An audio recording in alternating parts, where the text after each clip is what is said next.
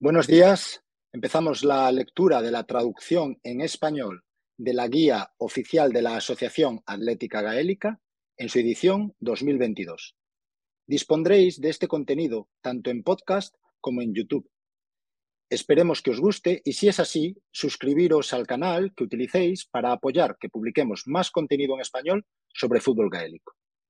Concretamente, leeremos la parte 2, que contiene las reglas de juego del hurling y del fútbol gaélico, revisadas, corregidas, actualizadas y publicadas por el Consejo Central de la Asociación Atlética Gaélica, entidad fundada en 1884. Esta publicación es efectiva desde el 27 de marzo de 2022 y reemplaza a todas las versiones previamente publicadas. Los contenidos de esta parte 2 son el diagrama del terreno de juego, las reglas de especificaciones generales, las reglas de control, las reglas de juego del hurling, las reglas de juego del fútbol gaélico, términos importantes y definiciones y un índice final. El primer apartado, por tanto, es el diagrama del terreno de juego, que tendréis que ver en el texto de la guía oficial. Nosotros pasamos directamente a las reglas de especificaciones generales. Regla 1 el terreno de juego. El terreno de juego debe ser rectangular y sus dimensiones deben ser las siguientes. Longitud 130 metros mínimo y 145 metros máximo. Ancho 80 metros mínimo y 90 metros máximo. Excepción. En las normativas locales, las dimensiones pueden reducirse en categorías sub 15 o inferiores. A la distancia de 13 metros, 20 metros, 45 metros en fútbol gaélico y 65 metros en hurling, de cada línea de fondo, se marcarán líneas que cruzarán el campo de manera paralela a dicha línea de fondo. La intersección de estas líneas con la línea de banda y de la línea de fondo con la línea de banda será marcada mediante banderines. La línea de medio campo será marcada paralela a las líneas de fondo y debe tener una longitud mínima de 10 metros. Las líneas frontera o líneas que delimitan el terreno de juego son parte del mismo. Todas las líneas del terreno de juego deben tener una anchura de 90 milímetros más menos 13 milímetros. Todas las líneas deben trazarse en color blanco, con materiales de marcaje adecuados. El espacio de anotación o portería debe estar en el centro de cada línea de fondo. Cada portería estará compuesta por dos postes, circulares en su sección transversal, los cuales deben tener una altura no inferior a 7 metros desde el nivel del suelo y estar separados entre sí 6,5 metros. El borde interno de la línea de fondo, el borde que mira al interior del terreno de juego, debe ser tangente a la parte frontal de la base de los postes. Debe fijarse un larguero a los postes, a una altura uniforme de 2,5 metros desde el suelo. El larguero debe tener una sección rectangular o circular.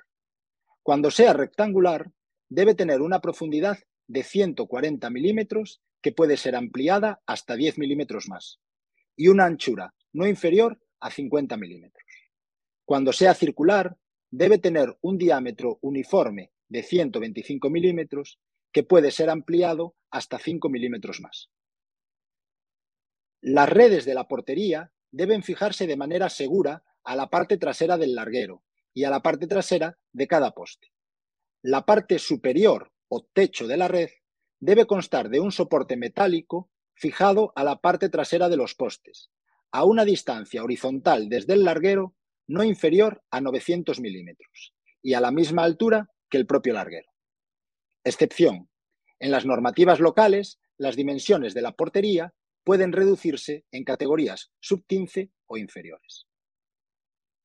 Dos áreas o rectángulos de las siguientes dimensiones deben trazarse delante de cada portería.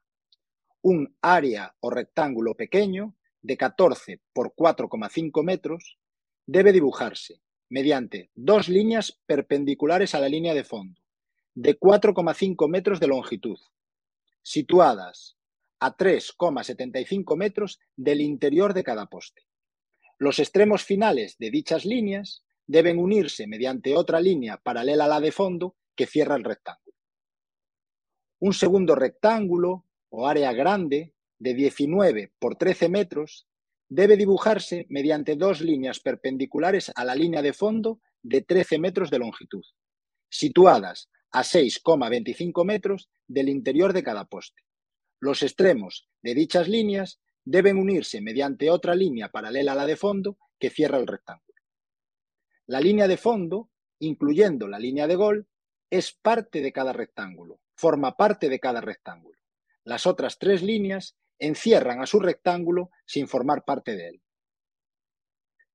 Hacia adelante de la línea de 20 metros y desde el punto central de esta, debe marcarse un semicírculo de radio 13 metros. Se pintará un punto a 11 metros del centro de la línea de gol, desde el cual se efectuarán los tiros de penalti en fútbol gaélico.